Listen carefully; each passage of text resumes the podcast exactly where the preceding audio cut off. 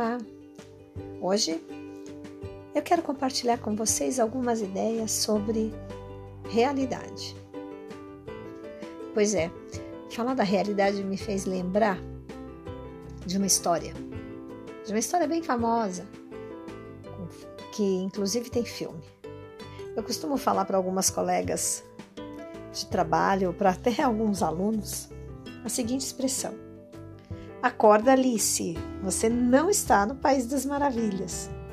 Pois é, é com essa lembrança desse livro, Alice no País das Maravilhas, que eu começo essa conversa hoje com vocês. Falar que, infelizmente, nós não vivemos e não moramos no País das Maravilhas. Muito pelo contrário. Vivemos num país vivemos num local e vivemos numa casa que muitas vezes não tem só maravilhas, ao contrário, tem coisas bem diferentes disso. Isso implica dizer que nem eu e nem, você somos pessoas fáceis. Nós temos as nossas idiosincrasias, nós temos as nossas manias. E sabe que muitas vezes a gente tem a mania de apontar para o outro aquilo que ele tem de defeito. Só que a gente esquece que também tem defeitos. É muito mais fácil justificar o meu erro, justificar minha falha ou a minha limitação, apontando o erro, a falha e a limitação do outro. E isso faz com que a vida da gente se torne pesada há coisas que a gente tem que deixar para lá. Tem coisas que temos que aprender a relevar. Não podemos levar tudo a ferro e fogo, porque a gente acaba se machucando demais. Em outra conversa, eu falei para vocês sobre a expectativa. Quando a gente estabelece expectativas muito altas, nós acabamos nos machucando bastante.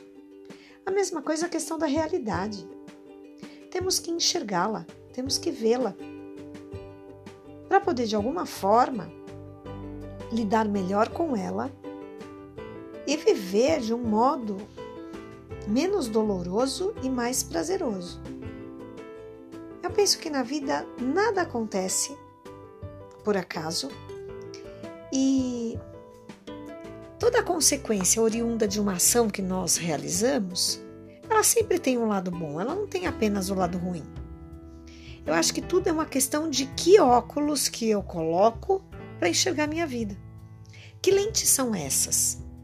Se eu coloco uma lente em que eu só vejo o problema, em que eu só reclamo, em que eu só resmungo, em que eu só murmuro, eu vou ter ao meu lado pessoas deste mesmo perfil porque as pessoas diferentes, diferente disso, elas não vão querer ficar perto de mim.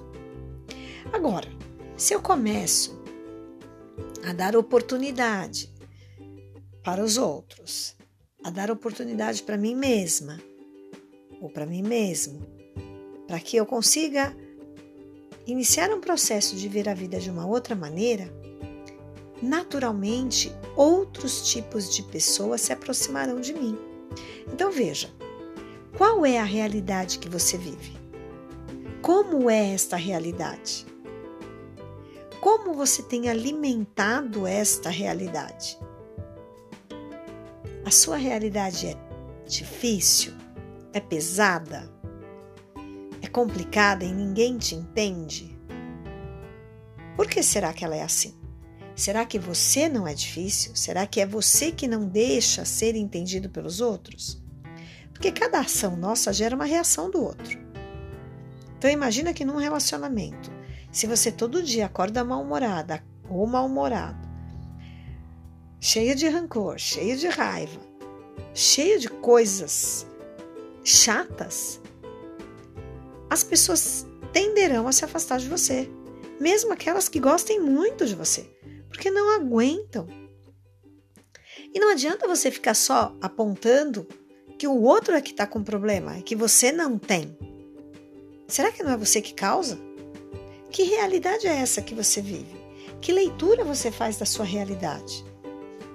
Aliás, qual é a realidade do seu relacionamento? É um relacionamento saudável? É um relacionamento que te põe para cima? É um relacionamento que te faz crescer? Ou é um relacionamento que é o contrário de tudo isso?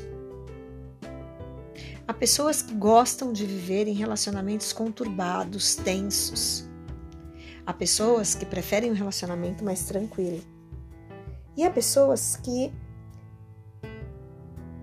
têm a capacidade de viver as oscilações de um relacionamento de maneira até que tranquila.